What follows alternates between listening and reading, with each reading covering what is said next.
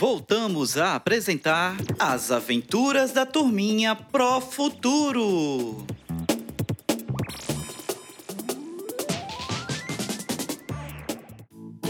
Olá, turminha do quarto e quinto anos! Está começando mais uma aventura. E no episódio de hoje, Joaquim está no parque lendo um livro próximo ao lago e ele encontrará um amiguinho por lá. Quem deve ser? Vamos lá descobrir?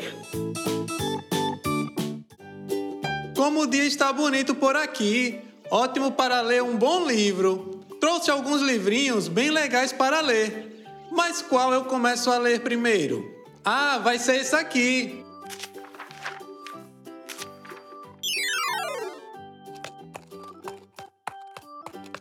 Bé! Acho que estou vendo o Joaquim. Será que é ele mesmo? Era uma vez um circo que se chamava Circo da Família. Bé! Joaquim! Não acredito! É o Bito, meu amigo!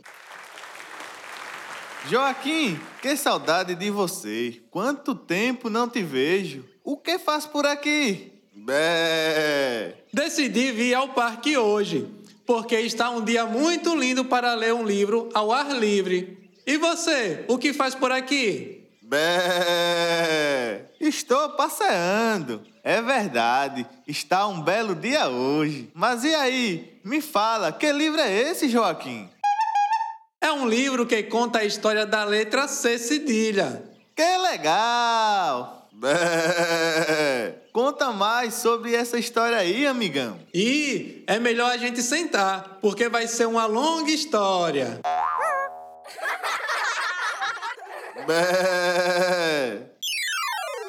Então, Bito, vou te explicar sobre a letra C cedilha. Vou começar falando sobre aquele tracinho que tem debaixo do C. Ele é chamado de cedilha, que é um sinal diacrítico. Palavra diferente, não é?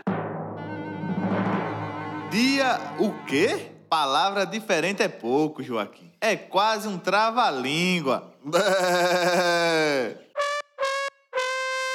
É diacrítico, Bito. Não tem problema, eu te explico. Os diacríticos são sinais gráficos que servem para diferenciar letras ou palavras. Por exemplo, o tio, o acento agudo, o circunflexo e a cedilha são diacríticos. Ah, agora entendi. Mas continua, Joaquim, sobre o C cedilha. O C cedilha é usado para representar o som de SS. Ele nunca pode iniciar palavras e sempre deve vir antes das vogais A, O e U. Que legal! Então, toda palavra que tem o som de SS, vou usar o C cedilha?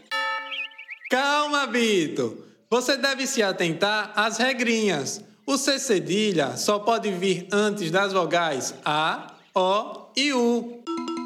Espera, espera. Então a palavra bagunça é com C cedilha ou SS? Então, a palavra bagunça é com C cedilha. Note que o C cedilha veio antes da letra A, por isso usamos a cedilha e não o SS. Verdade. Acho que agora entendi. Bito, cuidado! Eca! Acho que caiu algo na minha cabeça. Acho que algum pássaro fez cocô em você.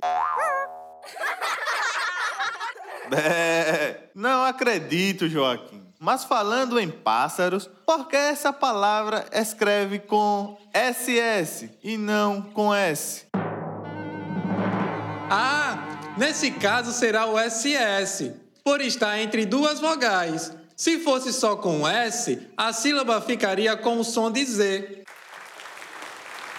Bé, verdade, Joaquim. Você entende mesmo de português. É um carinha muito esperto. Eu sou demais. Bé, todo espertalhão, esse Joaquim. Ah, deixa eu te contar mais uma coisa. Existem umas regrinhas para uso do R e RR. Regrinha é o que não falta. Bé. Fala aí, Joaquim. Estou super curioso. Então, o uso do RR acontece somente entre duas vogais, quando o som do R é o som forte, como é o caso de carro, cachorro. Ah, sim. E quando utilizamos um R só? Usamos um R só quando o R aparece no início da palavra, como rico, rato, ou quando o som forte aparece ao lado de ao menos uma consoante, como enrolado, enriquecer. Eita! Veja se eu entendi. Usamos dois R's entre duas vogais e apenas um R no início da palavra ou ao lado de consoantes. Isso mesmo. Por exemplo, palavras com RR que temos aqui no parque: barra, barril, barraca e muito mais. Note que todos os RRs estão entre vogais. Eita! Verdade! Ah, e com um R temos barco, ratos, rã e lagarto. Isso mesmo! Agora você pegou o jeito. Eu também sou demais! Somos demais! Joaquim, está ficando tarde, preciso ir. Obrigado pelas explicações. Fiquei craque nessas regrinhas aí. Eu também preciso ir, Bito. Preciso ir pegar o ônibus. Foi ótimo te reencontrar. Ah, e qualquer dúvida é só me chamar. Eu amo estudar português. Ah, Joaquim, também amei estar com você. Pode deixar, que eu amo saber das suas historinhas. Até mais, amigão. Tchau, tchau, até mais. Turminha! Gostaram do assunto de hoje? Espero que tenham se divertido com os nossos amiguinhos. Agora, nossos alunos do quarto e quinto anos já estão prontos para fazer os desafios que estão em seu caderno de aprendizagem. Mas nossa história de hoje ainda não acabou. Vamos ouvir o Histórias ao pé do ouvido?